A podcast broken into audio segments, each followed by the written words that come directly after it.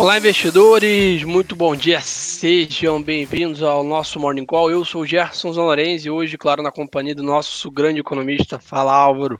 E aí, meu cara, tudo bem? Como é que você tá?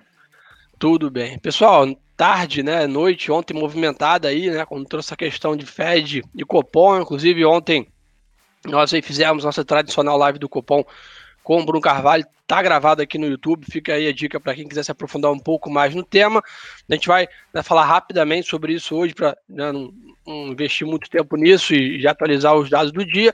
Mas o mercado basicamente abre é, como a gente imaginava, né, então levemente em queda, né, S&P Futuro 0,3, Nasdaq, né, que é o índice de tecnologia, cede um pouco mais, né, o mercado um pouco mais é, se acostumando, né, o, o Fed naturalmente ontem deu alguns, reconheceu pelo menos o risco né, de inflação e disse que as autoridades começaram a discutir a recompra de títulos. Não foi nada do que o mercado não, não esperaria, nada de novo aqui, nada de, de pânico, mas o mercado lá fora está também patamares elevados, tudo, tudo indica. Naturalmente, a gente está vendo um movimento de mercado um pouco mais fraco hoje, né, Álvaro? Exatamente, meu caro. Uh, Federal Reserve ontem, ali na, na figura do, do FONC, né, do, do Comitê de Política Monetária, uh, dos Estados Unidos acabou optando aí por já anunciar uma alta de juros, duas altas de juros até do, lá em 2023, né, o mercado estimava a partir do início de 2024. Isso foi, digamos assim, visto como um tom mais hawkish, né, do, pelo, pelo parte do Fed. Tanto é que quando saiu a, a, a decisão às 5 horas, às 15 horas da tarde de ontem, a gente viu ali os juros de, de longo prazo, Estados Unidos subirem bastante, as, as expectativas de inflação, que chama de inflação implícita para 5 e 10 anos, caírem bastante também, muito por conta dessa decisão de antecipação, digamos assim, dessa expectativa de alta de juros e do, do debate de retirada de estímulos, que se chama tapering, né? Se você aí na, na, sua mesa uh, uh, com amigos aí quiser uh, fazer um, não, né, elevar o grau aí de dificuldade, né? Falar esse inglês aí que o mercado financeiro adora, você fala que o Fed está analisando um tapering aí para iniciar a retirada de estímulos. Então, com isso tudo na mesa, uh, uh, os juros americanos subiram bastante e aí começou aquele, aquela expectativa na tarde de ontem, no fim de tarde de ontem, para saber qual que seria a decisão do Banco Central, que acabou também adotando um tom mais hawkish em relação ao comunicado é, do, do seu último comunicado de maio, né? Boa, perfeito. Acabou seguindo, tocou dando sua mesma música, né? Vamos dizer assim. Então a gente está vendo aí, né? S&P, como eu comentei, mais, mais fraco. A gente está vendo, como o Álvaro comentou ontem, né? A Treasury americana saiu lá de 1,40 abaixo para 1,55. Hoje cede um pouco, tá? Então está realizando um pouco do grande spike de ontem, mas segue firme naturalmente. Né? Essa sinalização favorece o dólar, então o dólar está mais forte aí frente ao mundo e sofre um pouco os mercados emergentes. Né? Então, o MSCI Emerging Markets cai 0,60%, né? Japão cai 1%, naturalmente uma sensação, né? uma sinalização, na verdade, de juros mais, é, mais altos nos Estados Unidos, eleva a entrada de fluxo no mercado americano, naturalmente tira fluxo de outros mercados, que é o que está acontecendo hoje, mas basicamente foi o que é, o Álvaro comentou, que é muito mais um ajuste pontual, né, o mercado se adaptando a essa mudança de comunicação, Banco Central Americano tem muito, né, muita influência no mundo em relação à sua política monetária, então, naturalmente, acho que é muito mais uma adaptação do que a gente né, já viu outros momentos que o Fed trocou comunicação, o mercado caiu 3, 4%. Não é um cenário desse, um cenário soft. E o que a gente comentou com vocês também ontem aqui, né, caso o Fed tenha sucesso, ou pelo menos né, não tenha fracasso, vamos dizer assim, na sua comunicação, nada impede do mercado balançar e depois retomar sua tendência de alta. Então, acho que isso é um, um, um, ponto importante, é o que a gente já comentou bastante na live ontem, né? Não é essa história de ah, subir juros segunda, mercado colapsa terça. Essa não é a dinâmica do mercado. Né? Naturalmente, o mercado tem que se adaptar, rever valuation, ver o que está mais caro, o que está barato, ajustar preço, olha outros setores, mas sempre vai existir aí o mercado de ações, mercado de renda fixa, mercado de crédito, câmbio, commodities, então são mercados que coexistem, não é, não são excludentes, vamos dizer assim, entre, entre um e outro, tá? É, então, dólar mais forte hoje, um pouquinho lá fora, né, Álvaro? Mas em compensação, acho que esse, esse, esse nosso sinalização mais hawkish aqui também talvez ajude a defender o real, né? É, eu acredito que sim. Eu acho que a gente teve aí uma, uma sinalização positiva por parte do, do, do, Banco Central brasileiro, mas como a gente comunicou ontem na nossa live do Copom, né, Gerson, inclusive está tá aí no, gravada, está aí no, no YouTube do BGG Pactual Digital, para quem quiser acompanhar mais no detalhe esse debate, a gente não vai repetir no, no mesmo detalhe aqui, né, mas está lá, uh, uh, a, a, gente viu aí que o Banco Central, ele, ele deu 0,75, tirou o termo parcial que o mercado queria e sinalizou pelo menos mais 0,75 na próxima reunião. Uh, o ponto é, é, é, ele acabou se agarrando, ele saiu das amarras do termo parcial de normalização, mas agora se abraçou em outra amarra teórica, que é a, que é a normalização para o juro neutro. Né? Ninguém sabe exatamente qual era o juro parcial, nem quem é o juro neutro. A gente sabe que o juro neutro está acima do parcial, mas ainda assim o Banco Central acaba se amarrando em algum nível teórico de política monetária quando ele poderia se desfazer disso. Isso o mercado pode não ter gostado. O segundo ponto é, com, essas expectativas uh, de inflação mais altas, inclusive com essa puxada dos juros americanos aí, uh, que pode, digamos assim, tirar um pouquinho do, do da, da, liquidez aqui do, do, dos emergentes nesse curto prazo, uh, tá, eu acredito que quando o mercado de juros abrir daqui a pouquinho, o mercado já vai começar a precificar 1% na reunião de agosto. E aí o Banco Central pode ter ficado behind, pode ter ficado atrás da curva, como a gente comenta aqui no mercado financeiro, porque ele indica que vai fazer 0,75 e o mercado vai levar a 100. Se daqui a 40 dias as expectativas de inflação continuarem altas ou piorarem, né, não só para 21, mas para 22 e 23 também, o Banco Central vai ter que corrigir para 1%. E aí o Banco Central corre o risco né, de ficar atrás da curva. Então, a decisão do Banco Central não ter firmado 1% na próxima reunião acabou deixando ele com o risco de ficar atrás da curva. Isso pode pesar contra uh, o real no dia de hoje.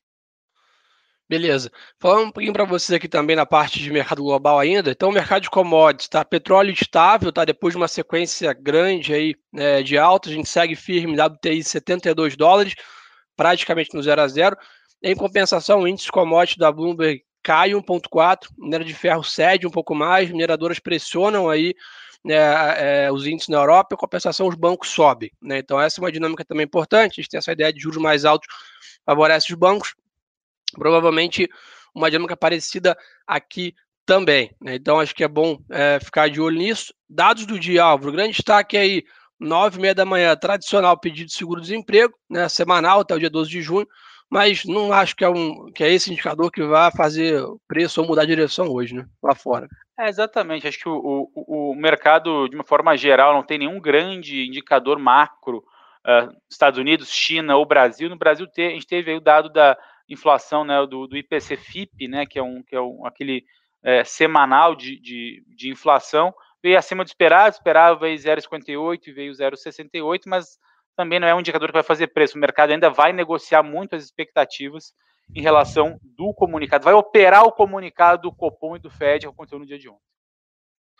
Perfeito. Ainda para atualizar o cenário global na parte de Bitcoin, Bitcoin segue nesse patamar de 39 mil dólares, né, representa uma alta de 2%, mas ontem teve um dia de bastante volatilidade. Estamos vendo aí ele testando esse patamar de 40 mil dólares já há alguns dias. Então é importante monitorar isso também.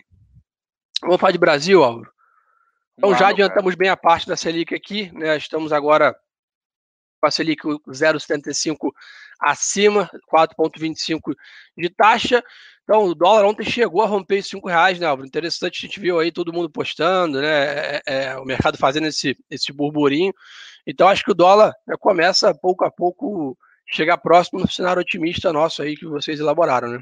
Exatamente. Nosso cenário aqui é 4,90 final do ano, o otimista 4,75 para o final do ano. Então, de fato, tem um espaço, Gerson, porque com esse juros subindo e com o Fed falando que vai sim subir juros, mas só lá em 2023, o diferencial de juros uh, começa a abrir, começa a aumentar, ou seja, começa a ficar mais atrativo para o investidor internacional colocar recursos no Brasil, seja em renda fixa, seja em renda variável. Então, isso é muito positivo para mercado financeiro em geral e a apreciação do real acaba acontecendo por consequência, né? Sem falar que, claro, né, a gente está vendo também um movimento aí muito uh, bacana na balança, de, na balança de pagamentos do Brasil, nessa parte do, do, do, setor externo brasileiro, que ganha tanto com a balança comercial mais positiva dado que a atividade global está subindo, o Brasil está exportando bastante, entra mais a, a, dólares aqui, como também investimento estrangeiro direto também está tá aumentando, ou seja, o, o, investidor estrangeiro não está vindo só para operar mercado financeiro, está tá vindo também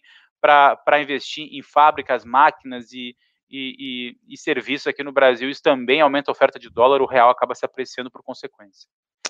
Boa, perfeito. E aí, pessoal perguntando bastante aqui, então, né, que a gente também falou um pouco disso ontem à noite, eu vou falar aqui rapidamente. Então, a bolsa para baixo, não é isso que a gente está querendo dizer. Eu acabei de explicar rapidamente aqui sobre isso, para a gente pensar na bolsa, né, para daqui um mês, no final do ano, tem que olhar os juros de longo prazo. É isso que a bolsa vai balizar né, para receber fluxo ou não. Juros de longo prazo está linkado com agenda de reformas, risco Brasil, equilíbrio fiscal e por aí vai. E falando nisso, Álvaro, ontem tivemos a primeira reunião de trabalho da Comissão Especial para a Reforma Administrativa. Né, os deputados aí, notícia que eles querem convidar mais 200 nomes para discussão. Acho que é, a gente sabe que é um, é um grande, né, é um rito enorme né, para avançar pautas como essa. A gente passou recente pela reforma da Previdência. E o mais importante de todos, talvez, né? a MP Eletrobras ficou para hoje. Cada dia, né, TikTok aí, o relógio contra o tempo, terça-feira que vem, né, é o final do prazo, né? Exatamente. O, ontem o, o, o, senador, o Marcos Rogério, democrata de Rondônia, ali, que é, é o relator da proposta, apresentou sua relatoria no plenário do Senado e hoje ele deve ser, ser, ser votado uh, no plenário do Senado Federal. Então, a estimativa é positiva, é de aprovação, então a gente acho que deve ter aí uh, notícias positivas ao longo do dia, mas vale lembrar que nessa questão de reforma administrativa o debate ainda é muito longo, né? Acho que como você bem comentou, querem trazer aí vários, diversos, centenas de nomes para debater a reforma, o que por um lado é muito bacana, mas por outro mostra que está num estágio ainda muito inicial de uma proposta madura para avançar uh, no Congresso brasileiro. Vale lembrar que a gente já está em meados de junho, ou seja, passou praticamente metade de 2021, e no segundo semestre a gente tenha, digamos assim, um, um calendário um pouquinho mais curto, não só pela, pela, pela ali, ali em dezembro, né, que a gente tem ali um, um, um mês mais curto, mas também uh, pela, pelo debate do orçamento de 2022, que começa em, entre agosto e setembro, né, que setembro precisa ser votado o orçamento para 2022. Vale lembrar que o orçamento de 2022, o governo provavelmente quer emplacar ali o seu Bolsa Família turbinado, né, esse novo programa social, uh, já que tem um espaço no teto de gastos para o ano que vem. Uh, dito isso, uh, será que a prioridade do governo é fazer a reforma administrativa, onde, onde ele vai ter um, ele vai ter, digamos assim, compromissos políticos duros, ou, uh, ou, ou, ou, turbinar o Bolsa Família, onde ele vai ter ganhos políticos eleitorais maiores? Com certeza é a segunda opção. É, por isso a gente precisa estar Exatamente, por isso que a gente precisa estar atento a essas informações, essas notícias de reforma administrativa, que sim, é muito importante, é fundamental para o equilíbrio das contas públicas brasileiras, mas uma coisa é o que sai na notícia, outra coisa é, é, é, de fato o que pode acontecer. Vale lembrar, estamos na metade do ano ainda vamos escutar 200, 200 especialistas aí sobre, reforma administrativa. Mostra que tá, falta ainda um consenso e, e para a gente conseguir avançar de uma forma mais madura, né? Boa.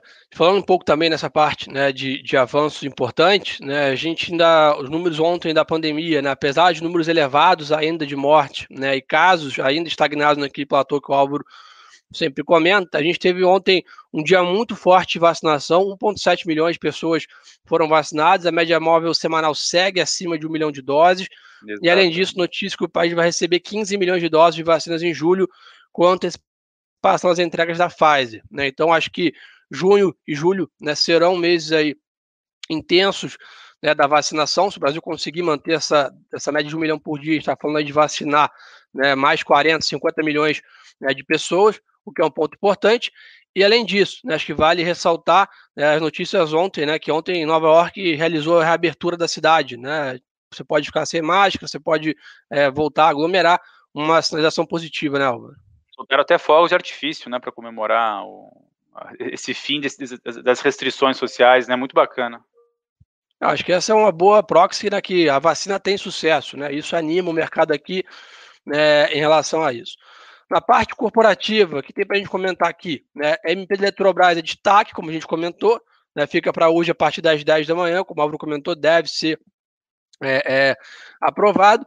É, além disso, né, a Vale informou que as operações na barragem de Xingu né, Mariana, Minas Gerais continuam suspensas, tá? então ficar de olho é, nessa questão também. O Grupo Soma prepara o follow-on de um bilhão de reais né, e a LiveTech da Bahia, fornecedor de tecnologia, também contrata bancos para o seu IPO. Então o mercado de capitais segue aquecendo. Eu acho que julho aí temos uma algumas dezenas de empresas que vão vir ao mercado. Ó.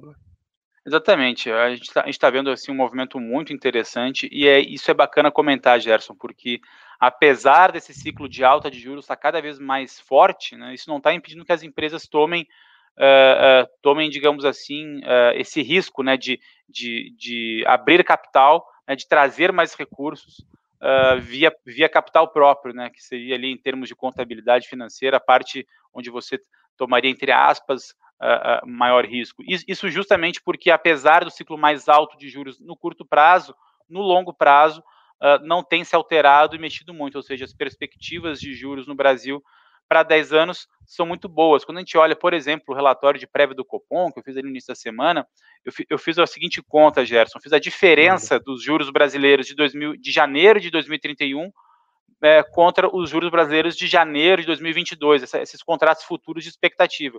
E a gente está aí nas mínimas aí dos últimos, uh, dos últimos meses, dos últimos anos. Isso mostra que a curva está muito mais achatada, ou seja, está muito menos arriscado lá para frente. É por isso que, mesmo com o ciclo de alta de juros, o investidor está abrindo capital, está tomando investimentos para fazer aí seu, seu crescimento de longo prazo. Né? Boa, perfeito. Vamos ver as perguntas aqui, a turma está querendo saber. O pessoal já está falando bastante sobre bancos. Acho que a tela que está aí mostra um pouco sobre isso. Né? Banco Seguradora, que teve maiores altas ontem, né? Sula 11, Tube, Santander, então naturalmente, e é, que é até interessante de olhar, né? Além disso, tem CVC e, e Ering ali na tela também. O que a gente está percebendo? A alta de juros, apesar né, de naturalmente deveria né, frear um pouco o crescimento da economia, em compensação, há um otimismo com a retomada da vacina. Né? Então, por isso que a gente está vendo tanto bancos quanto varejo e turismo subindo ontem. Né? Uma operação, dizer assim, um pouco atípica, naturalmente deveria ser é, uma ou outra. Então, o que a gente está percebendo é há um aumento da Selic, que favorece o setor bancário e seguradora, que, consequentemente é um setor também que está um pouco amassado desde a crise. Além disso, né, essas histórias né, que a gente consegue comprar dos Estados Unidos, Europa, esse sucesso na reabertura econômica, leva o Brasil a criar mais expectativa também, que daqui a um, dois meses estaremos no mesmo ciclo, no mesmo nível de reabertura, e aí, sem dúvida, setores de turismo, comércio, consumo estão extremamente descontados, os investidores começam a montar posições nisso, e você olha para o lado direito ali, você olha as quedas, né? Você vê que é Gerdau, é, é BRAP, né? Que é grande parte vem da Vale, a própria Vale também.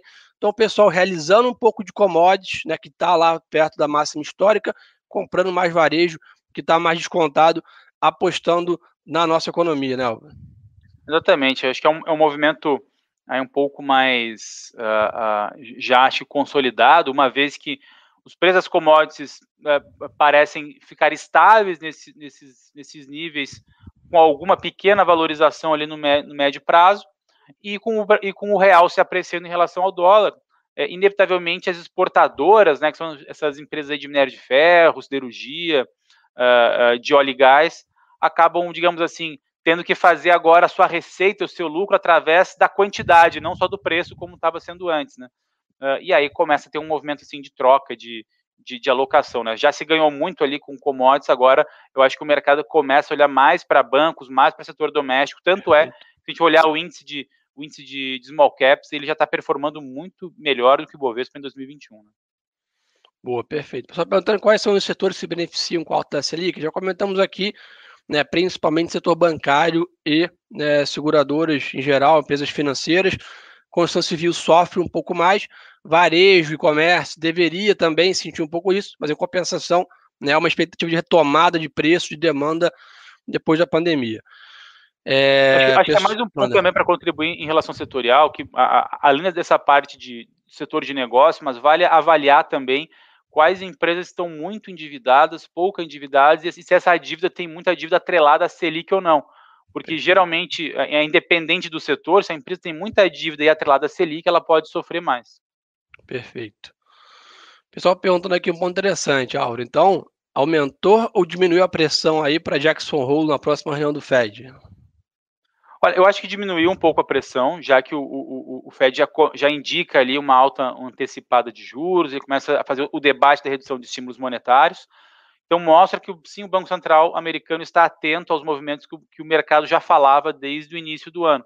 Isso pode tirar um pouquinho a pressão, até porque, se a gente olhar hoje os juros de 10 anos, né, que é o, digamos assim, o ativo mãe né, do mercado financeiro, né, ele que mexe todas as expectativas, no dia de hoje já começa a mostrar uma leve queda. Ontem à noite chegou a, a, a encostar 1,59 a taxa do juro de 10 anos e agora já é negociada a 1,56. Então mostra que essa pressão pode sim ser reduzida. Boa, perfeito. Então, turma, acho que por hoje é só. Relembrar, então, a agenda um pouco mais esvaziada, mas o mercado abre hoje com muita volatilidade, refletindo o Banco Central do Brasil e o Banco Central dos Estados Unidos. Os dois, vamos dizer assim, tiveram né, um, um, uma mudança, ainda que leve, no seu tom, né, do seu comunicado. Então, tem um pouco mais de volatilidade. Né, Para quem faz trade de curtíssimo prazo, tomar um pouco mais de cuidado nessa abertura de mercado hoje ali no dólar e no, no índice também, claro, no DI principalmente. Você pode ter algum movimento mais abrupto, pessoal ajustando posição, recalibrando aposta, liquidando operações. Então, atenção para essa vol maior nesse início de pregão. E depois, é claro, naturalmente, o Lucas Claro, o Otto e companhia ficam com vocês na sala ao vivo daqui a pouco. Obrigado pela super audiência de todo mundo, mas antes né, da gente desligar aqui, o mais importante Segue a gente nas redes sociais, né, Álvaro? Tá aí, a Gerson Lourenço e arroba Álvaro tá no link aqui do, do, do, do, vídeo, tá no chat aqui também do YouTube, nossos é, Instagrams.